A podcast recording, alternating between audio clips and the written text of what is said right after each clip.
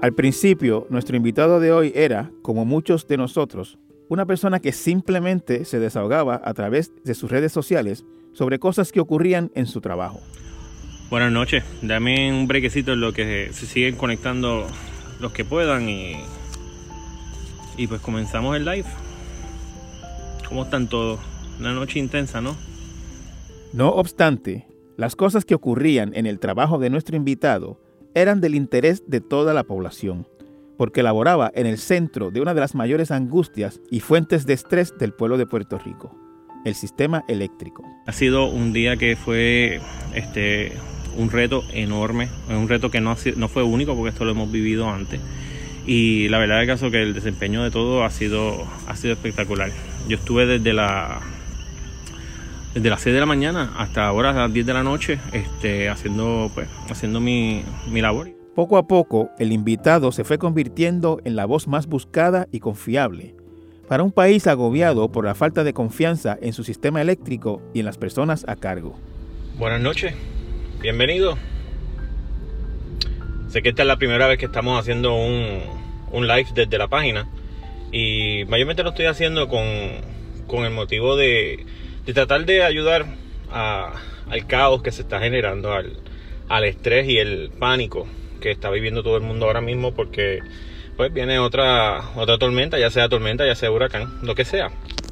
Miles de personas comenzaron a seguirlo a través de redes sociales. Fue invitado a programas de televisión y de radio. Es la nueva celebridad de Facebook, es empleado de la Autoridad de Energía Eléctrica. Y posiblemente tú ya lo estás siguiendo porque el hombre tuvo que dejar su página personal, abrir un fanpage. Un aplauso bien grande para Jorge Bracero. Jorge, bienvenido aquí al Círculo Mega. ¿Cómo te encuentras, pa? Todo muy bien, estoy nervioso. ¿Estás nervioso? Bien. El invitado de hoy en Torres Gotay entrevista es entonces Jorge Bracero.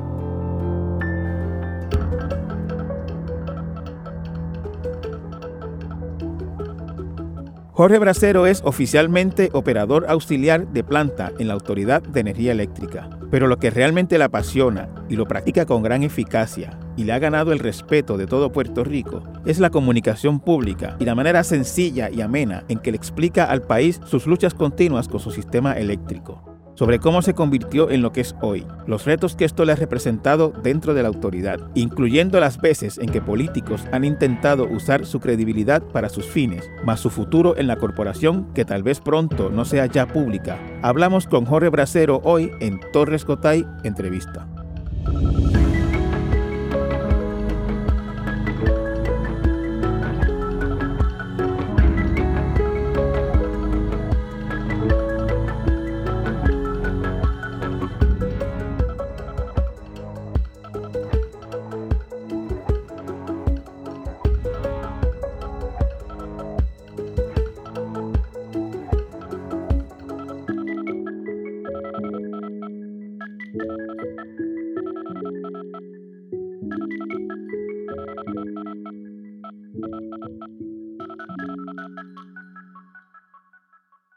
Con nosotros hoy Jorge Bracero, eh, el nombre, supongo que muchos de ustedes lo conocen, eh, conocen el nombre y probablemente no a la persona. Jorge Bracero es un empleado de la Autoridad de Energía Eléctrica que sin proponérselo, eh, haciendo comentarios y contando cuestiones de su trabajo a través de las redes sociales, mayormente de Facebook, pues en momentos de gran incertidumbre con el sistema de energía eléctrica en Puerto Rico, eh, pues se convirtió como en una especie de guía de, la población sobre la, situación en la, eh, en la autoridad, la causa de apagones, causas de deficiencias de generación, de, todos los problemas cotidianos que tenemos los puertorriqueños con el sistema de energía eléctrica, que es, eh, yo le comentaba a Jorge antes de empezar la, entrevista, la principal pesadilla de, la sociedad puertorriqueña es ese problema enorme que tenemos con el, con, con el sistema eléctrico Jorge lo describió como la mayor fuente de estrés de la población de Puerto Rico. Él lo sabe mucho mejor que yo y que muchos de nosotros, porque está allí dentro y la gente va donde él a buscar información eh, sin que él sea y nunca haya sido ni pretendido serlo un portavoz oficial de la Autoridad de Energía Eléctrica. Eh, encantado, Jorge, de tenerte, de tenerlo acá, acá en mi podcast. Gracias por haber aceptado la invitación. Gracias por invitarme. Yo quería empezar la entrevista preguntando, Jorge, eh, de su origen, de dónde, de dónde viene usted, dónde se crió, cómo llegó a la autoridad. Cuénteme de ese trasfondo. Pues yo soy aquí, nacido San Juan, Guaynabo. Este, estudié ingeniería, este, no terminé mis estudios de ingeniería. Sin embargo, terminé estudios de mercadeo después en, en Sagrado, bueno, quería como, como quedarme, tú sabes, el quedado. Yo dije, pues déjame estudiar otra cosa para por lo menos mantener el pie y terminé estudiando mercadeo. Este, y a los 25 años este, recibo la llamada para, para la entrevista en energía eléctrica y ahí empecé este, el proceso adulto que a lo mejor hubiese sido otra carrera si no hubiese sido por esta llamada y he estado haciendo esto por los últimos 17 años, generación. Hay mucha eh, mitología en cuanto a cómo se entra a la autoridad. Eh, entre gente, em, entre mucha gente era, yo no sé si todavía lo sigue siendo, pero en algún momento era una agencia pública codiciada para trabajar. ¿Cómo se dio esa entrada? Sí, esa era, era bien yo creo que cuando yo le mencioné a, a, mi patrono anterior, que de hecho era, era Otto Oppenheimer, porque yo trabajaba en la tienda de Sony con él. ¿Ah, sí? Sí, y entonces este, yo le dije, pues mira, este, me ofrecieron un trabajo en energía eléctrica y ahí fue que él me dijo, ah, pues tienes que cogerlo. Eso no, no había que pensarlo mucho. Yo no conocía mucho tampoco de, de del sistema público, mayormente era, era privado todo lo que estaba haciendo y me inclinaba más a eso. Así que entré como una oportunidad porque en el momento económicamente era, era mucho más este, rentable de lo que podía haber ganado con un bachillerato, una misma maestría. Así que dije, pues mira, este, una decisión económica, I'm just gonna do it. Y, así, así fue como... Y, entró por una pala o entró por porque solicitó? No, yo entré, yo estoy seguro que fue por pala. Eso, amistades, sí, amistades me decían, este, debería solicitar y otro, pero la verdad de caso, lo vi como lo que era. Era una pala, pero había también algo que, que la gente no sabe este, tú llegas hasta un punto nada más, que es prácticamente la entrevista. Si no pasan los exámenes... por la pala llegas a la entrevista. Exactamente. La pala por lo general lo que te hace es llegar a la entrevista. Hay gente que sí sé que las palas de ellos son este, monstruosas. Que eso era, hasta el otro día te apareces a trabajar y así arrancaban. Y eso yo nunca lo vi bien. Bueno, dicen que esto allí está lleno de hijos de alcaldes, legisladores. Eso, desafortunadamente, eso ha sido... Eso ha sido toda la vida. Y a mí, no me, a mí personalmente no me gusta. El, la manera en que yo entré, obviamente entré también, entré así, a padrina, como, como quien dice, pero entré a encontrarme ¿Puedo preguntar por quién? No, chacho, nunca, nunca, nunca, nunca lo llegué a conocer. Los conocí porque era un amigo de un amigo, y entonces pues fue como, como mira, o sea, si quieres aprovechar ahí, y pues eso fue lo que hice. Ahora, los exámenes de entrada de energía eléctrica eran bien, este, bien este, discriminatorios, tú sabes. Si salía mal en unas partes, automáticamente esto no es para ti y te, te declinaban. Así que lo vi en cierto modo al principio me sentí mal, pero cuando vi los exámenes, yo dije, esto no es, esto no es para todo el mundo. Y yo me acuerdo que cuando yo cogí aquellos exámenes del primer examen que era de aptitud, ese salón se colgó y pasamos solamente dos o tres personas y ahí pasamos a las entrevistas y pasamos a otras, hasta que yo vi cómo, cómo realmente el, el, proceso, el proceso también, este no permite, tú sabes, el que sea, el que sea simplemente un apadrinamiento. Me, me dijo que te, dio ingeniería, pero no terminó. Eh, sí. Pero bien temprano, bastante adelantado. No, este, tres años, tres años, el tercer año de ingeniería. Yo estaba estudiando en la Politécnica. Eso ya es bastante ahí en la Politécnica. Ya estaba, sí, ya me está, pero me estaba, me estaba fundiendo. Realmente yo empecé, tú sabes, fui directo y la verdad del caso es que estaba bien, bien fundido. Sentía que, este, como que no daba el abasto ni, tampoco el grado para todo lo que quería estudiar. Este, un, muchacho de 21 años y este, yo trabajaba y estudiaba porque también, este, ayudaba a la familia. Así que la verdad del caso fue bien difícil. Y entonces cuando sentí como que me fundí, pues ahí dije, mira, pues vamos a, vamos a coger un break. Me cogí solamente un trimestre y mi hermano empezaba la universidad. Y yo le dije, mira, me voy contigo porque siento que si paro no voy a volver. Entonces me fui con él a la universidad para, para, para, mantenerlo a él en, línea y terminé yo graduándome de, de, mercadeo. Realmente me gustó, me gustó más el me gustó más la dinámica de trabajar con gente. Este era algo que no, lo había visto. La, estudiar ingeniería en, en, el 98, eso era un, un salón, y, y, y realmente aislado del mundo. Y no me gustaba, me sentía como bien solo y bien este, triste. La verdad de caso, el ambiente, el ambiente se sentía así. Estudiar mercadeo me, me amplió este, mi, mi personalidad. Me- yo soy bien conversador, me encanta, tú sabes, enseñar, tengo, tengo esa, esa, esa manera de ser. Y mercadeo eran presentaciones todo el tiempo. Así que la verdad de caso, pues, pues I kind of flourish en esa dirección y pues dije, pues, lo terminé y me, me encantó. Eh, ¿en, qué, ¿En qué entró en la, en la autoridad? ¿Cuál era el puesto? ¿O Yo a- a sigo en la misma plaza. qué? Estoy como operador auxiliar. Y ¿Y eso, es una eso plaza de es? generación. Es una plaza de generación. ¿Qué, qué Eh, hace, ¿Qué hace su trabajo diario cuando llega? Lo primero que hace.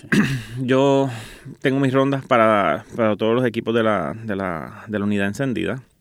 Si hay que entrar a una unidad en servicio, pues hay que hacer mucho trabajo de mano de obra.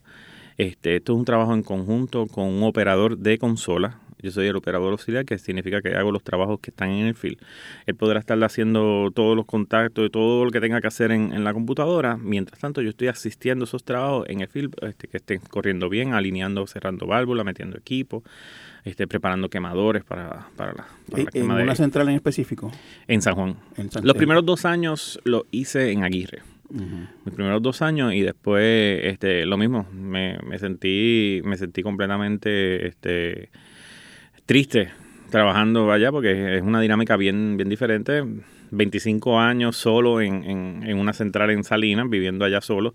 Y la verdad caso que yo dije, no, chacho, esto, yo siento que, que, que se me va la vida acá. Así que opté por una permuta con un compañero que quería así trabajar en Salinas desde hace mucho tiempo. Entonces nos cambiamos.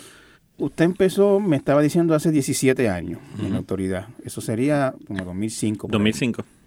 Eh, los- la, la autoridad fue la joya de la corona del gobierno de Puerto Rico alguna vez, Sí. pero lleva muchos años en deterioro. Ya en el 2005 eh, no estaba el, el periodo de crisis profunda que vivió más o menos a mediados de los 2010 por ahí, pe- pero ya se veía, ya se veía. ¿Cómo, cómo era la cosa en el Pues, 2005? pues fíjate, en el 2005, yo me acuerdo, yo entré, este, cogimos la escuela de operadores y la escuela de operadores, este, eso eran seis meses de exámenes. Y si fracasabas un examen cada día, este, estabas fuera de la autoridad. Ese era, ese era el, el trade. Así que este, yo estudié un montón y estudié con mi, con mi grupo. La verdad que se, se sentía, se sentía como, como algo que tú podías decir, wow, esto es una carrera y, y tú sabes, I'm, I'm gonna be doing this toda mi vida. Eh, ese año que yo entré en Aguirre, creo que fue al año, fue el fuego de Palo Seco. Y entonces ahí empezó, ahí, ahí fue la primera vez que sentí la, la energía negativa de, de, de la, compa- de, la, de la corporación. Una preguntita que no hice al principio, pero la, la- interrumpo un momentito y lo hago ahora. ¿Usted es unionado? ¿Miembro- Sí. ¿Usted es miembro de la UTIER? Todavía sigo siendo Ah, ok, nada. ok. Entonces me, me decía que en el 2006 hubo el fuego de Palo Seco. Sí, si no me equivoco, Tanto fue fuego, yo no recuerdo específicamente cuál es el ese, que se quemó la central. Ah, claro. que se quemó la central. ahora sí. A Palo Sí. Estuvo fuera por un, por un montón de tiempo porque Que, se quemó la que central. desalojaron vecinos y todo, sí, me acuerdo. Sí, eso fue, eso fue un evento bien grande, pero yo me acuerdo, yo, yo creo que yo tenía ya un año en la autoridad. Yo creo que ese, yo creo que fue para diciembre del 2006, creo. Este, pero fue, fue en ese, en ese, Sí, en ese tiempo. sí. Y entonces, este, ahí fue la primera vez que vi que, que el, el lado, tú sabes, Cuando, dark. Cuando dice energía negativa, ¿qué, ¿a qué se Ah, no, porque es que entonces eh, yo estaba en, yo estaba trabajando con, con, con mi gente y éramos una familia. Pero entonces ahí fue que empecé a notar rápido en mi ambiente lo que era la brecha entre el gerencial y el unionado. Este, no en todos lados se llevan. La verdad del caso es que yo llevo 15 años en Central San Juan y pues todos aquí somos tenemos una relación. Somos compañeros de trabajo, pero ¿qué relación tú creas con una persona que la ves 16 horas al día? Pues son, son es, una, es una buena relación. Entonces, este, allá empecé a notar mucho el, el- problema este, marcado de- del gerencial que se cree el superjefe y entonces el, el unionado que se cree el super unionado. Y Entonces no hay un como un, un espacio en el medio. Yo siempre este, he sido así, he sido, este, puedo entender las posiciones de una unión y puedo entender la posición de la gerencia, no puedo ser intransigente. Así que yo siempre pues he, he patinado en esa, en esa línea del medio y eso no va bien. Desafortunadamente eso no, eso no va bien. Así que este, ahí fue la primera vez que empecé a sentir, tú sabes, como que dije, mano, tú sabes que ¿qué es esto?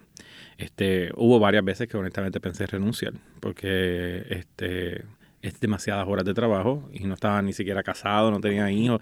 Y yo dije, oye, se me pasan los años bien rápido en esto y se me va la vida. Así que lo pensé varias veces, pero la verdad del caso es que la calle no era, no era competitiva. Cuando uno miraba todavía, estamos en 2010, 2000, ese pequeño tramo hasta el 2014 yo creo que fue, que, que realmente todavía como que la autoridad era, era the best bet. Da un buen plan médico, tienes un retiro, tienes, tienes un buen salario por hora. En, el 2014 fue que tocó fondo. El panorama de la Autoridad de Energía Eléctrica no es nada alentador y es que la nueva degradación de Standards Poor's al crédito de la corporación pública representa un abismo financiero. ¿Cuándo usted empieza a ver que eso está eh, yéndose a pique, como quien dice. este, pues ese fue más en la fue más en la administración de Fortuño. Esa fue esa huelga que fue para el tiempo de las elecciones. Ahí fue que ya ya si no me equivoco, ya ahí habían despedido este despedido un montón de gente del sector del sector público. Este, en, ya la, en, la época, de, en el de Fortuño, fue que hubo una, la, la famosa Ley 7. Esa misma. Que, que los estimados nunca se conocieron con total certeza, pero se hablaba de cerca de 30 mil personas entre empleados regulares y no regulares. Exactamente. Exactamente. Entonces, ¿qué pasa? Ya ahí, ya ahí, pues, este, ahí fue donde yo honestamente vi que, que, que había un problema bien grande. Entonces, este, la verdad del caso es que, como te digo, la gente que tú trabajas terminan siendo bien, bien familiares. Y entonces, pues ya tú empiezas a ver los miedos de las otras personas, las personas que tienen hijos y ahora no saben qué pueden hacer, personas que tenían veintipico de años y estaban para jubilarse y entonces ahora les dicen, mira, es bien posible que pierdas tu retiro, o sea, ¿qué tú vas a hacer? Y entonces ahí empezó lo que yo le llamo la, la depresión colectiva. Miembros de la unidad de operaciones tácticas se han movilizado hasta la fortaleza, tanto en los portones principales como en la parte posterior, luego de que empleados de la Autoridad de Energía Eléctrica decretaran un paro y llegaran hoy hasta allí. Aquí el que creía que Lisandro no representaba a los bonistas, ya hemos visto cómo se va a ir desenmascarando la verdadera razón de quién es Lisa Donayo. El gobernador Ricardo Rosselló Nevares admitió en el programa Jugando Pelota Dura por Sistema TV que el gobierno no tiene el dinero para invertir en mejorar la infraestructura del sistema eléctrico. Yo lo veo desde ese tiempo más o menos, desde que empezaron los despidos, empezaron a, las amenazas de que este, se iban a quedar con, con, el retiro, entonces todos los chavos que uno está metiendo, el futuro tuyo se te va, que iban a quitar los planes médicos, entonces de momento post esos eventos de momento sacan otra más, este, la cual decían que si no se jubilaban, este, tenían que meterle 10 años más. Y ahí perdimos miles de personas que se fueron por miedo a, tener que estar 10 años más trabajando. Y entonces, este, ha sido, wow, ha sido una década bien, bien fea, más María, tú sabes, metido en ese mix. ¿Cuándo fue ese momento en que usted se dio cuenta de que las cosas que usted escribía en Facebook pues estaban teniendo eh, una resonancia. Eh, digamos, ¿cuándo fue la primera vez que usted se vio citado en radio o en un periódico o algo así por el estilo? más o menos en qué tiempo? Fue el año antes de María. Este fue, fue el apagón de septiembre del 2016. El apagón de tres, tres cuatro días que, que tuvimos. Ese apagón era la primera vez que teníamos un blackout de esa naturaleza, o sea, no fuera de un evento atmosférico, simplemente, este, yo no me acuerdo exactamente cuál fue el, la avería que provocó que se disparara el sistema entero, pero, pero estábamos, estábamos sin luz, estábamos sin luz hasta en la misma central y entonces no había forma de prender y cada vez que se prendía, que es un proceso largo, este, de muchas horas para poder arrancar una máquina, este venía y se disparaba de nuevo porque venían y le enganchaban a lo mejor tres hospitales inmediatamente y se chupaba la caldera.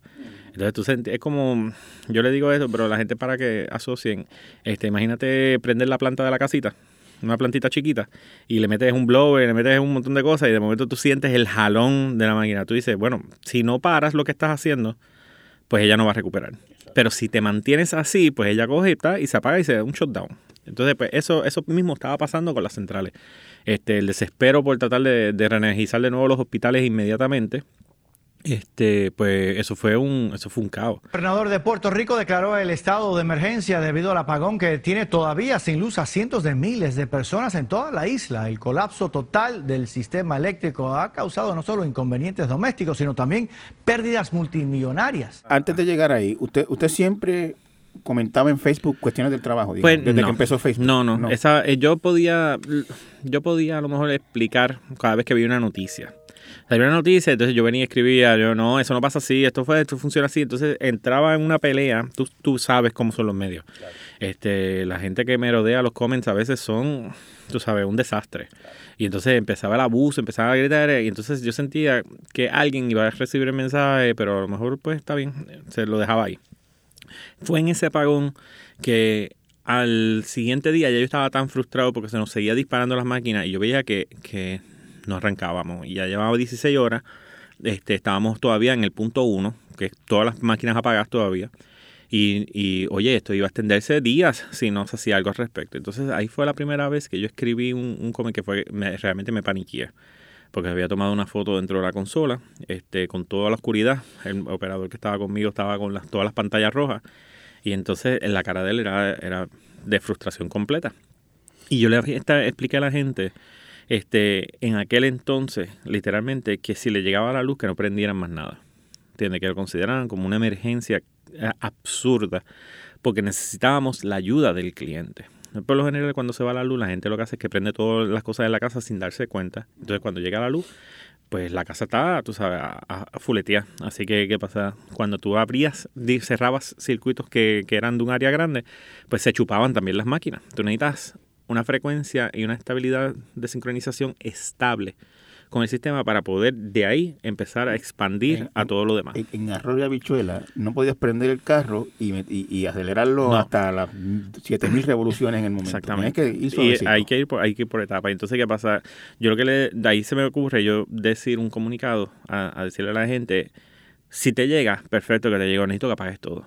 Tú sabes, porque lo que necesitamos es presencia energética, pero necesito que se estabilice de tal forma de que las otras plantas entraran y con esa, esa sensación suave entrando, pues se mantuvieran. Y eso salió en diferentes medios, salió en SBS, salió, o sea, y aquel post cogió como 11.000 shares en nada.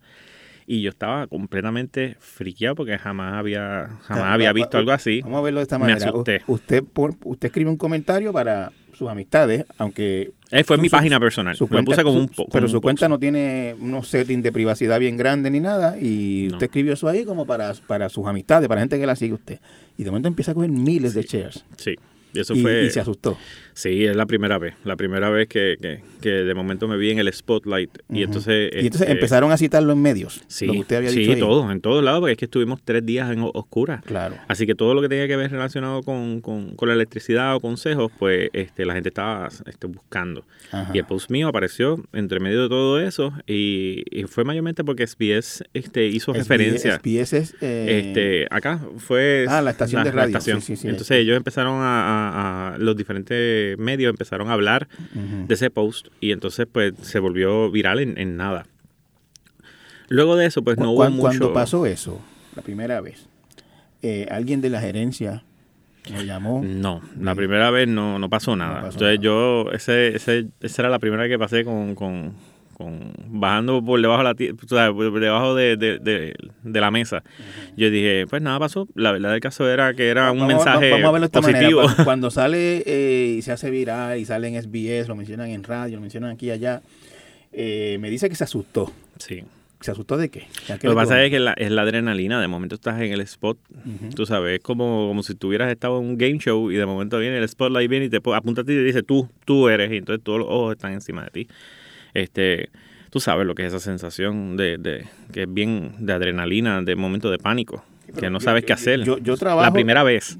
La primera vez. Ahora no, pero la primera vez. O sea, yo, yo trabajo para eso, ¿no? Para comunicar y, y aspiro a que lo que yo digo pues se haga viral. Pues o sería sea, eso. Imagínate la primera vez que, que hiciste algo que de momento... Sí, pero la mi- o sea, no- yo lo que estoy tratando de decir es que no hay comparación porque en mi caso yo trabajo para eso. Esa es, mi, Claro. esa es mi intención. Sí, exacto. Esta es Mi intención, mi, mi, mi profesión nunca me iba a llevar a eso. Exacto. Y, y la intención de usted cuando escribió ese post explicando lo que pasaba no era hacerse viral, era que la gente que está en su página de Facebook entendiera y cooperara. Exactamente. Sí, era, era, yo pensé que iba a ser a, a- a menor escala.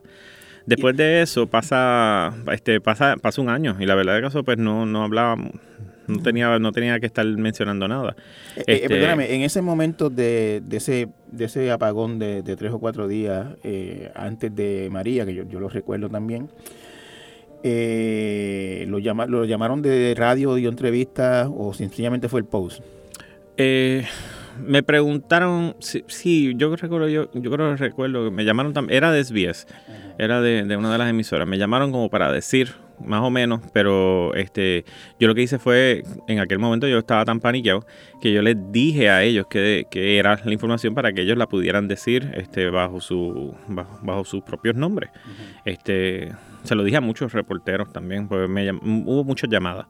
Y entonces, pues la verdad del caso es que no me atrevía a, a- a llevarlo a un, a un foro grande. Y, y en ese momento todavía no hubo eh, una llamadita, un mensaje de No. la gerencia diciendo... No, no, no hubo nada, eh, no hubo nada. Bracero, eso no te toca a ti, eso es de la oficina de prensa, etcétera. Sí, eso nunca pasó. La No verdad, pasó. yo este, ahora entiendo que lo que estaba haciendo es, es algo que era, Era positivo para la bien. autoridad. Exactamente. Claro. Este, previo a María, previo a mí, la Autoridad de Energía Eléctrica no comunicaba nada por los medios. No comunicaba un- nada por Twitter, no comunicaba nada en Facebook, no, no había comunicación. Lo que mayormente era, eran comunicados que eran este, pro, pro, pro administración. Así que eran, eran más este, cosas políticas. Entonces, era, era algo que no era, que no era lo que yo hice.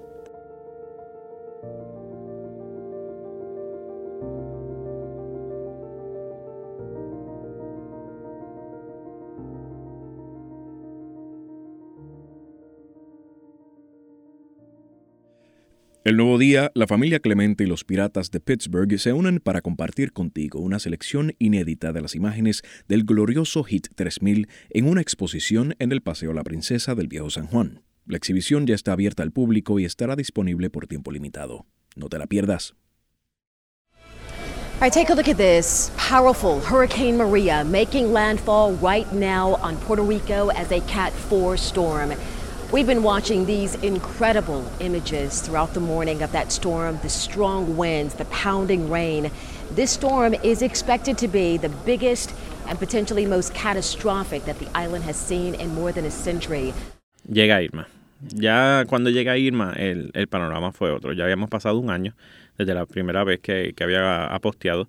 Y Irma fue una recuperación, este, fue rápida. La verdad de caso, el, el sistema se recuperó más del 90 en 12 días. Eso fue, eso fue una recuperación así, fue un huracán categoría 4 que no tocó, pero destruyó mucha, mucho en el norte. Así que este yo lo vi, yo lo vi como que yo dije, hermano, la gente no, o sea, dos semanas sin luz, decirle eso a la gente es como que, Bueno, antes de María. Exactamente, lo- yo lo veía así, yo lo veía así, entonces este, empezaba a ver los comunicados, empezaba obviamente a ver cómo la prensa también decía las cosas y, y veía que honestamente como que había confusión a lo mejor en los términos y, y lo que querían decir, entonces estaban diciendo cosas que no eran correctas. Por lo tanto, este, era una desinformación que lo que iba a provocar era pánico. Y entonces empecé yo a escribir. Empecé yo a escribir, pero nada, nada que ver. O sea, era suavecito. No fue, no fue a tan gran escala el, el- lo, lo que se recibió. Empezó a escribir con el propósito de explicar. De explicar, sí, claro, para contrarrestar, contrarrestar lo que estaba, lo que estaba pasando, es que como nuevamente la gente está pasando los días y los días y los días y entonces no, no, no, no, no tienen luz, no, este, mayormente la área metro fue la más que estuvo apagada hasta el día antes de María. Me, me imagino que también veía que la autoridad eh, no estaba comunicando. No, no, nada, no, no comunicaban absolutamente nada, nada. Entonces, este, yo, hermano, yo me tiré esa, esa capa. Yo dije, no, no, no, yo voy a empezar a comunicar. Este, y me para acuerdo. im- importante, eh, esas comunicaciones, yo, yo he visto esos posts que usted hace, este, y no son, no mu- muchas veces no son cortos. Yo, hay un lenguaje técnico, pero me imagino que ese no es el problema para usted, un lenguaje de usted todos los días y no, no tiene que ponerse a buscar definiciones ni nada. Este, pero en horas de trabajo, No, en horas libres, en horas de, en horas no, sí, en- en- Ah, sí, hora de fuera de, fuera de, no, no, es que mi turno de, de rotación no, no tengo hora libre, no tengo hora de almuerzo, así que yo aposteo fuera del área del trabajo. Ese, ese es lo único que yo sé que puede traer un problema, así que ahí yo, eso yo nunca lo jugué. Este, por eso O sea, era que mayormente salía, esperaba. salía del turno, Salía del se turno. enteraba de lo que se estaba diciendo y hacía su comentario. Para Mayormente trabajaba un turno de 16 horas, ya yo estaba empapado de toda la información y era como tener una conversación con un familiar. Yo lo que hacía rápido era que empezaba a escribir y entonces, se lo- de hecho, yo se lo decía a la gente, yo acabo de salir ahora, estoy escribiendo, denme un brequecito porque, tú sabes, es para tratar de, de- de soltar toda esa cierto, información. Es cierto, es cierto eso de acabo de salir, estuve en la central. Sí, claro. Sí, era, era mayormente, era- era mayormente para eso mismo, para, para evitar cualquier problema. Entonces, este, pues la, en Irma fue, fue, fue bien normal, fue bien average. Este, no, no hubo tanta exposición a los medios porque estaba hablando yo desde mi página este, personal y los que me conocían, que ya yo tenía las las, pues, poquitas personas que, que seguían y daban share, pues así se regaba la información. Cuando pasa María, ahí es donde todo, ahí todo cambió. El, el María, María, este, María fue el game changer más horrible. Y, y la verdad del caso ahí es que yo sentí pánico. Este es el panorama en Puerto Rico. En casi la mitad de la isla no hay luz. En muchos hogares no hay agua. Hay postes caídos por todas partes y casi ningún semáforo funciona. No es una carrera rápida, es un maratón.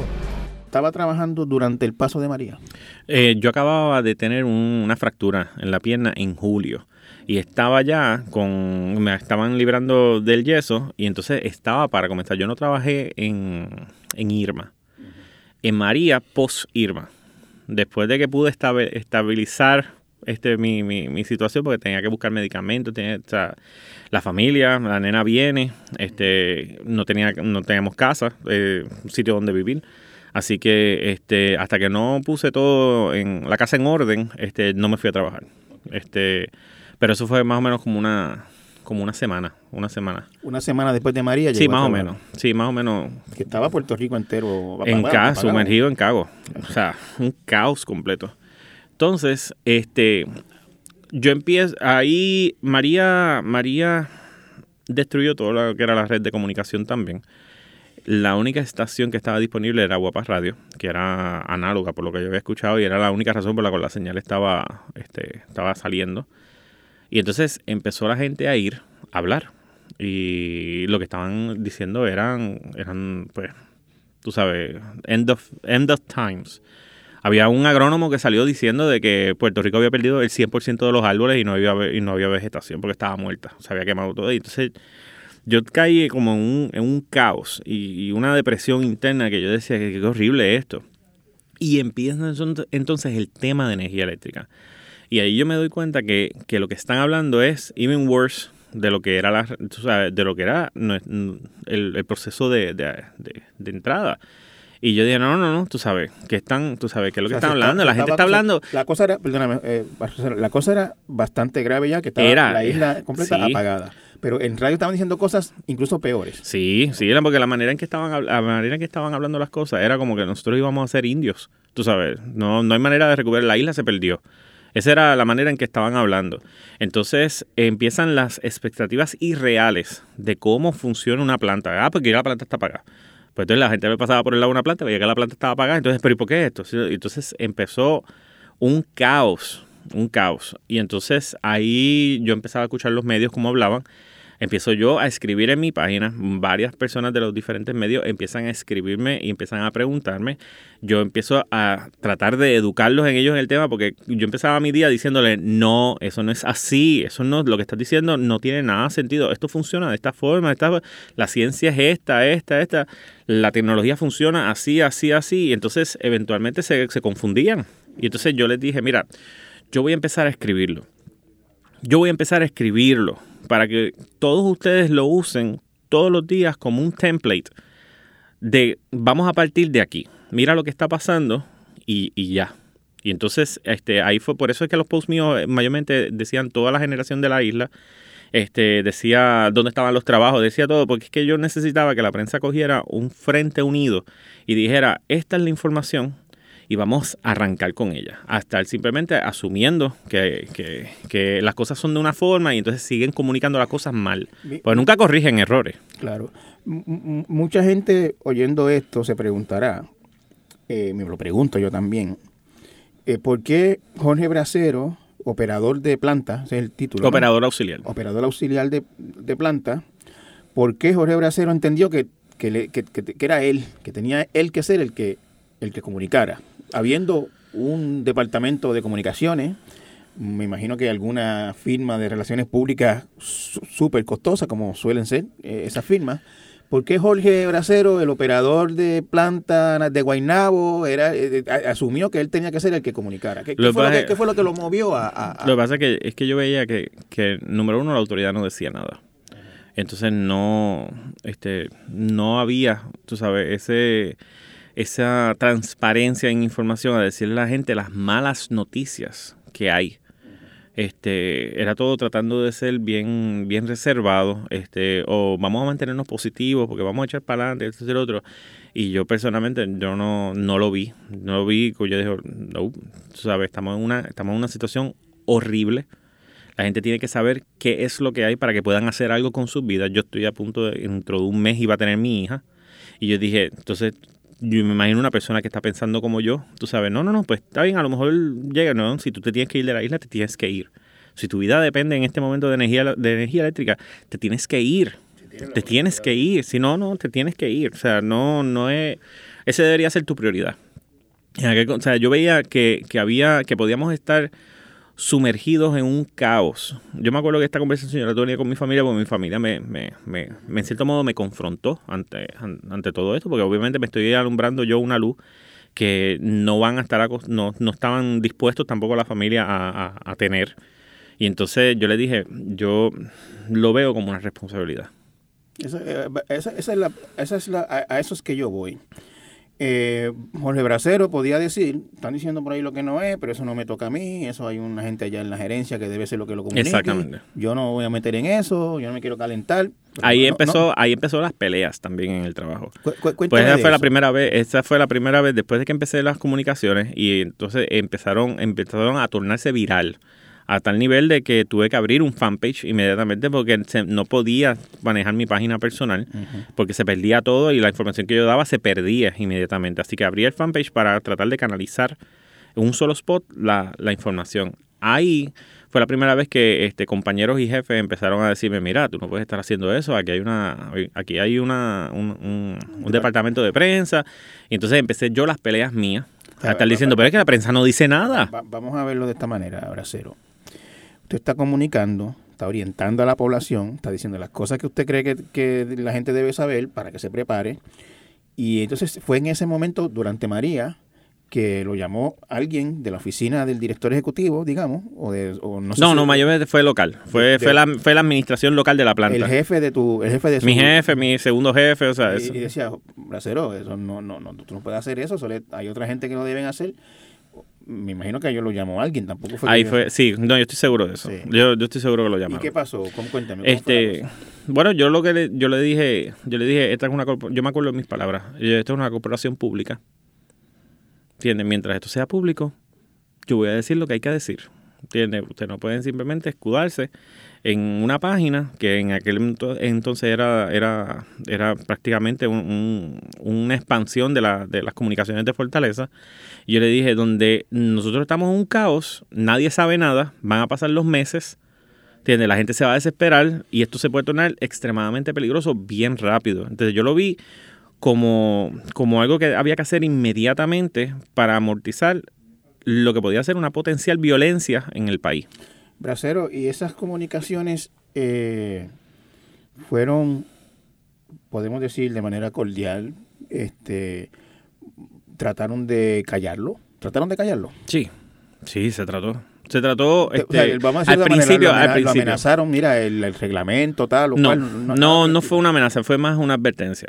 Al principio, al principio fue obviamente por miedo. Obviamente, si yo estoy haciendo algo que se refleja públicamente, los jefes obviamente cogen su fuego. Muchos jefes son plazas políticas, así que obviamente no quieren calentarse, pero yo fui bien claro en lo que yo hacía. Yo nunca le tiré a la UTIEL, yo nunca le tiré a la Autoridad de Energía Eléctrica. Yo simplemente me mantuve en lo que era el patín Pero, del eh, medio eh, neutral, esa- dando esa la información que ellos no estaban dando. Esa advertencia, ¿cuál fue? Este, si podemos- Nada, que simplemente, no, eran, eran más simple, era, este, aquí existe un departamento de prensa y se supone que ellos estén haciendo ese trabajo.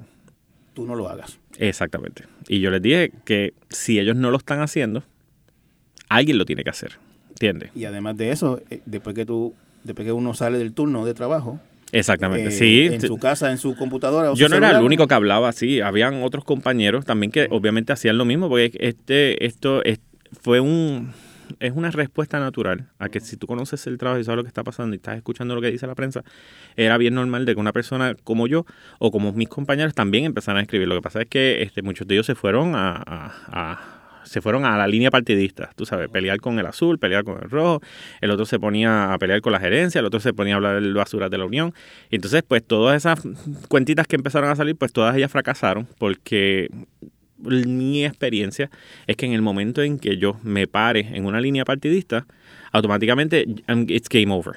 nadie me va a escuchar, nadie va a tomar en serio No, no, nada de lo que yo No diga. estaríamos ni en esta entrevista. Nadie, nadie, nadie me hubiera hecho caso. Hubieran dicho, ese es un populete, ese es un PNP, ¿entiendes? Y yo dije, no, no, ¿entiendes? Yo necesito que la información llegue.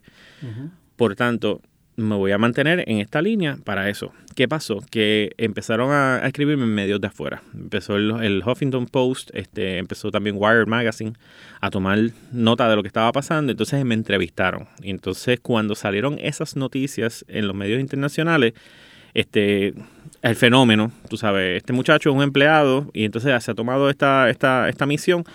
Este, yo dije, pues, it's too late. Porque entonces ahora la noticia es votaron ahora cero. Sabes, yo dije, se le Claro. fue. En aquel momento yo dije, pues, si había algo pero- mal, pero- había que hacerlo en aquel entonces. No lo hice, no se hizo. Así que, que hubo como, como un entendimiento.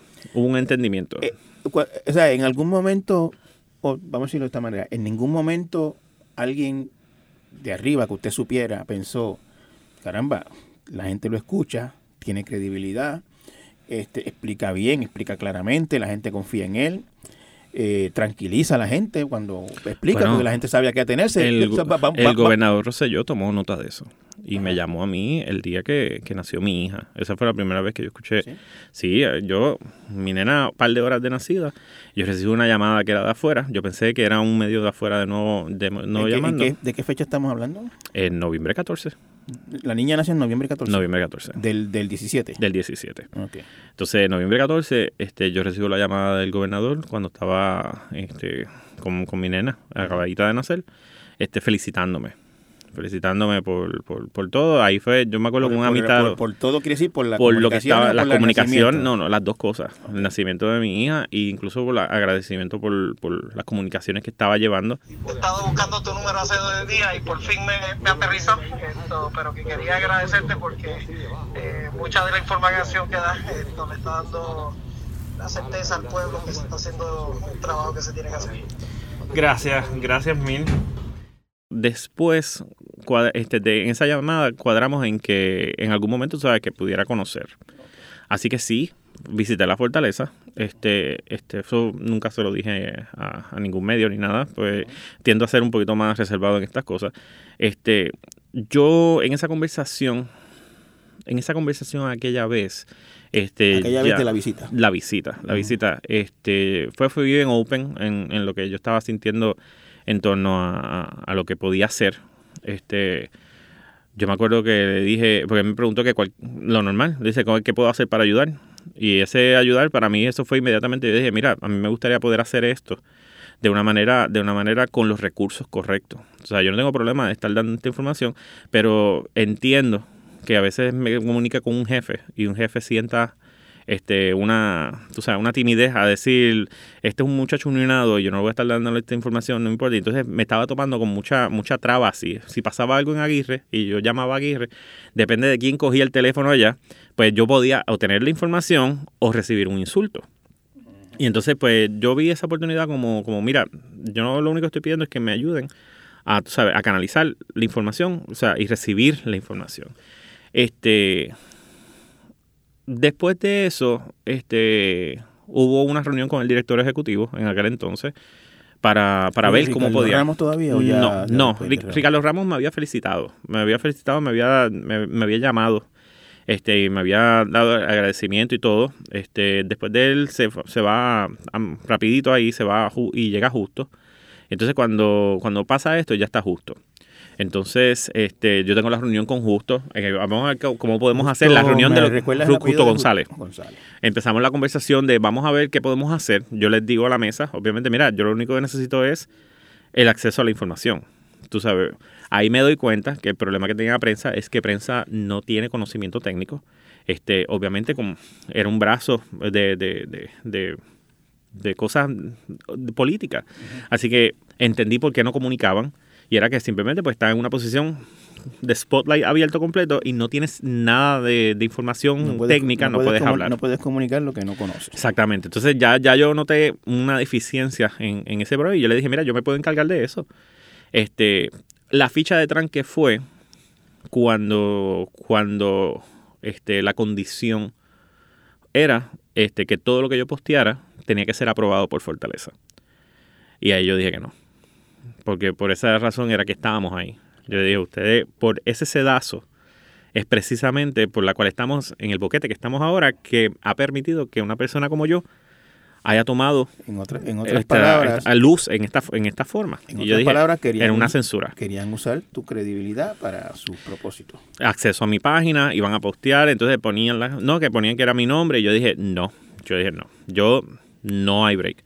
Esto se repitió después con la administración de Wanda, cuando ocurrieron los terremotos. Los terremotos estaban provocando que las máquinas se dispararan y nuevamente estábamos teniendo apagones.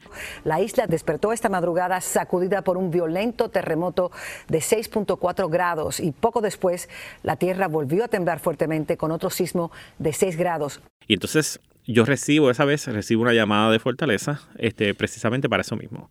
Mira, para, para manejar las comunicaciones en este momento de emergencia. De hecho, eso yo lo, estoy seguro que yo lo tengo aquí en texto que te lo puedo enseñar. Y entonces yo estaba bien contento.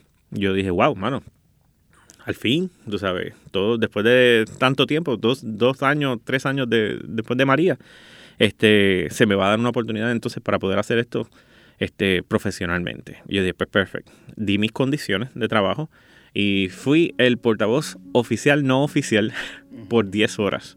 Porque eso fue un desastre. En aquel entonces estaba el director José Ortiz y su representante de prensa era Edith Seda. Y Edith Seda era bien, bien difícil de trabajar. Y todo, este, nuevamente me veía simplemente como un unionado. Este, y me hablaba incluso en un tono extremadamente condescendiente. Y, y yo no podía, tú sabes, manejarlo. Y yo le dije, mira, yo lo único que necesito es. Le dije lo, mismo, le dije, yo lo que necesito es acceso a la información en el despacho. Tiene, yo me puedo salir de la planta, déjame hacer mis turnos de trabajo en el despacho. Tienes simplemente viendo la data, analizando y como yo explico y como yo hablo, yo me encargo, dame permiso a hacer un live desde ahí mismito, lo puedo hacer desde la cuenta de la autoridad, explicando las cosas mientras vayan pasando. Y o sea, yo les tenía ya un programa que yo dije, mano, esto lo puedo echar para adelante y esto va a ser tan positivo para todos nosotros. Porque dice que fueron 10 horas. Porque a las 2 de la tarde yo recibo esa llamada y a las 10 de la noche ya yo estaba declinando de nuevo. A las 2 de la tarde fue que empezaste. Que como- empecé la llam- que me llamaron. Que me llamaron para, para todo eso. Empezamos la- el, el back and forth. Y entonces a las 10 de la noche, yo me acuerdo que yo estaba haciendo una fila en, en, en Walgreens. Y entonces este, recibo una llamada, como que ya estoy sin. La fortaleza había llamado. Y entonces empiezo, siento la pesadez en- en los intercambios. Y entonces era como que, ay Dios, y yo dije, mira, esto ya pasó una vez. ¿Entiendes? Yo entiendo lo que es el interés de controlar mi información. Yo entiendo, tú sabes, yo desafortunadamente, este, yo nunca me he afiliado a un partido. Y lo digo en el contexto de ellos. ¿entiendes? Yo nunca me he afiliado a un partido. Entré en un partido popular al- a la Autoridad de Energía Eléctrica y automáticamente se me puso un label de que ese es rojo.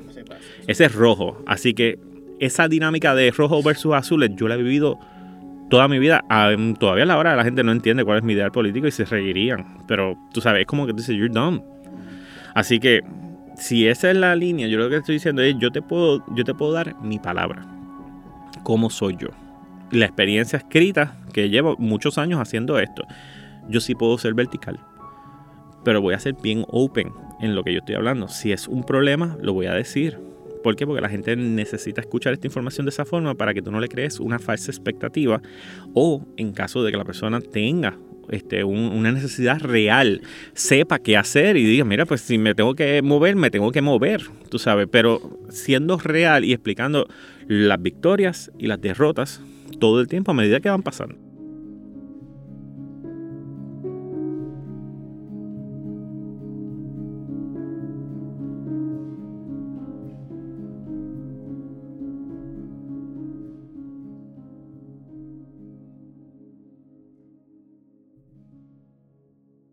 Sabemos que para nuestros escuchas es importante mantenerse bien informados. Por eso hoy les ofrecemos tres meses gratis en la suscripción mensual de El Nuevo Día.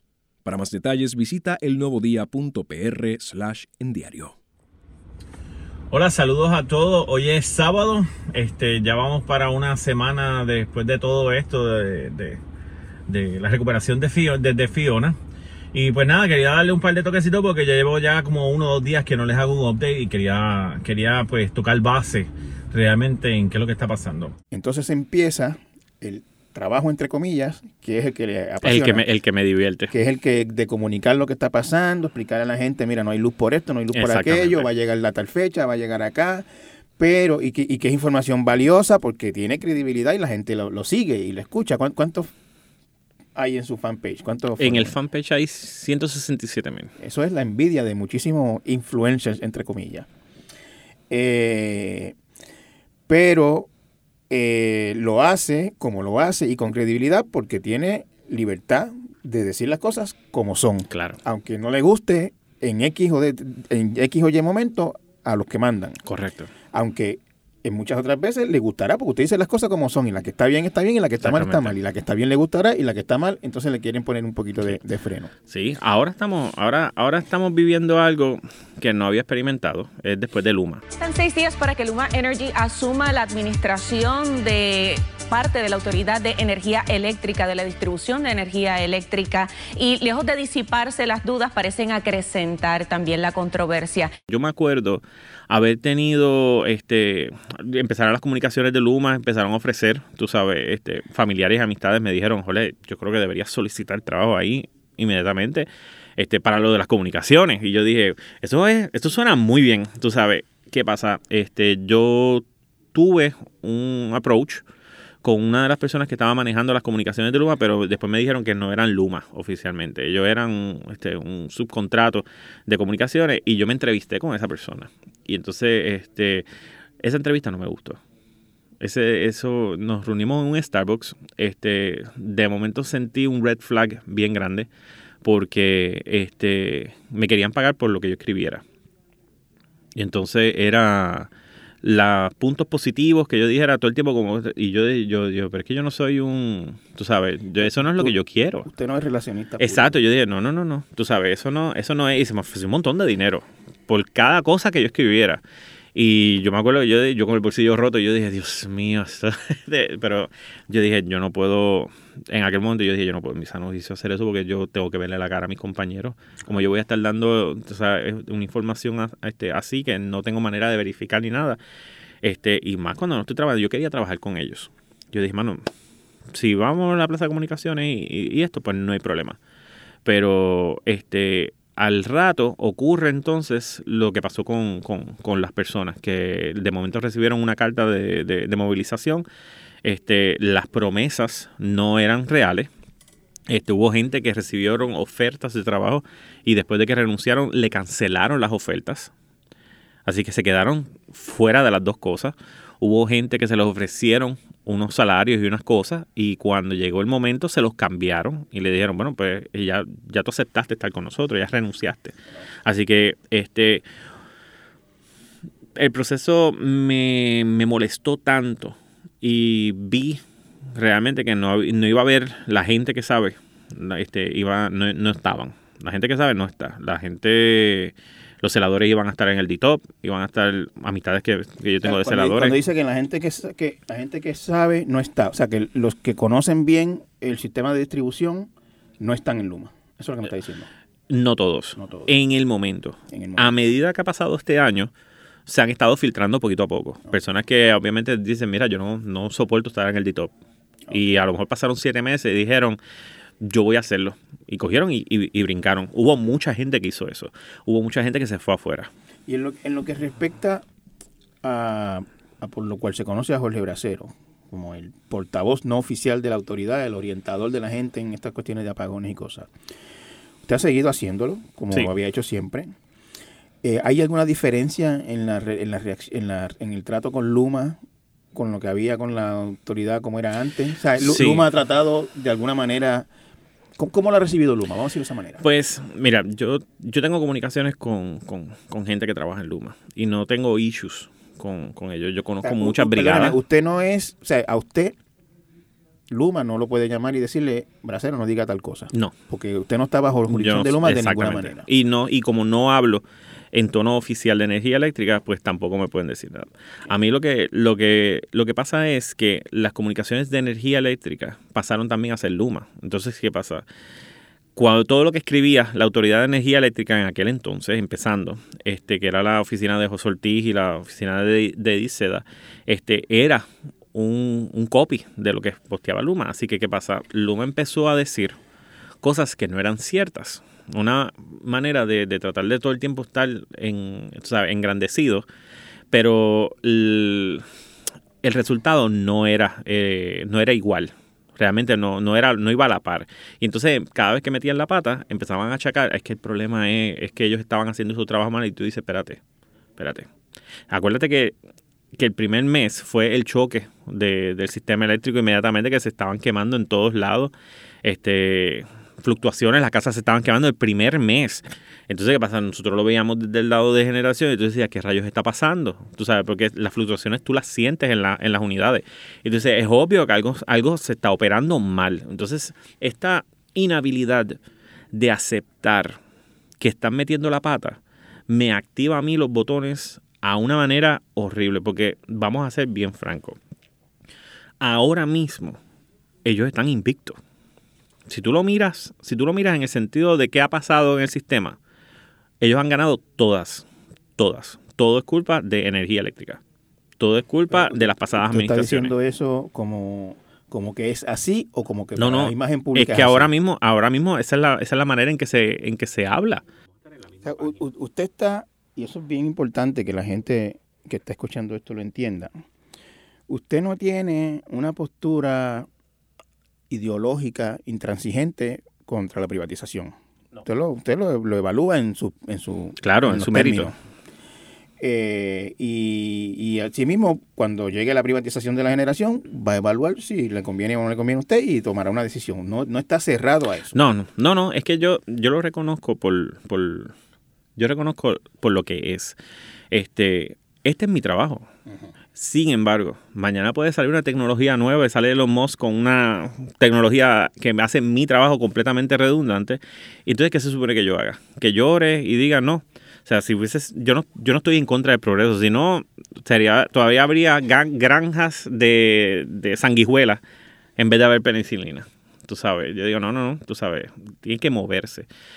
Mi opinión es que si es para mejorar, este, hay que hacerlo. Pero no puede ser simplemente el vamos a hacer, vamos a venderlo, porque estás tratando de, de- de- o de ganar opinión pública, o tratar de, de ganar favor con, tu, con, con tus amigos, tú sabes.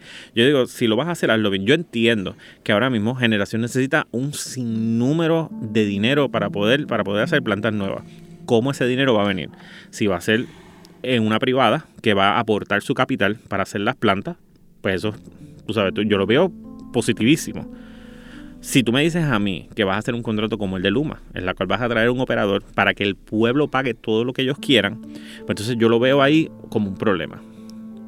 Ahí te digo, es, ese contrato específicamente no está bien. En cuestión de mi trabajo, yo, lo, yo veo que a mí me faltan 13 años para, para cualificar para una jubilación. Este trabajo me está matando. Actualmente, it's killing me. Este, yo tengo que honestamente reevaluar si honestamente esto es algo que bajo condiciones de trabajo yo pueda sobrevivir 13 años. Este, yo tengo niños de 2 y 4 años, tú sabes, son la luz de mis ojos y ellos vienen primero. Así como es. Bracero, y ya concluyendo la entrevista, esta, eh, digamos, posición pública, postura pública que la gente asume que usted es el portavoz de la autoridad, que usted ha brindado orientación en momentos críticos, ha sido una luz en el apagón, por decirlo de alguna manera que suene paradójica, ¿no? Eh, al final del día, eh, por lo que hemos hablado aquí, me parece que es algo que le ha resultado muy satisfactorio. Sí, la verdad del caso es bien, bien rara la oportunidad de una persona encontrar su pasión. Este, yo creo que mucha gente pasamos la vida sin, sin dar el clic. Esto ha despertado pasiones nuevas en mí. Este, ha reanudado lo que, lo que significa la palabra servicio. Y la verdad del caso es que si tengo la oportunidad de hacerlo de una manera profesional, entendiendo también y llegando a un acuerdo con las partes en las cuales no se marchite mi integridad ni se manipule mi opinión, pues entonces yo haría esto feliz y contento, ya sea para una empresa pública, ya sea para una empresa privada, sea Luma o sea la que venga, o inclusive sea también cuando haya manejos de emergencia. Muchas gracias, Bracero, por su tiempo. Gracias.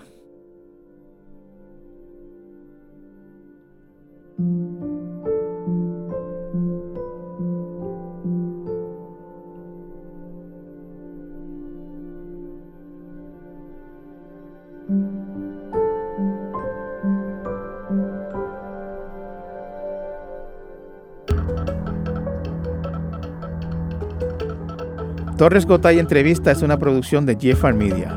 Puedes conseguirlo en todas las plataformas de podcast. Agradecemos que lo escuchen y lo compartan. El diseño de sonido fue de Víctor Ramos Rosado. Producción por Laura Pérez Sánchez. Producción ejecutiva Celimar Colón. Denis Rivera Pichardo es el editor audiovisual. Rafael Lama Bonilla es el director general de Jeffar Media. Los esperamos la próxima semana con otra interesante conversación.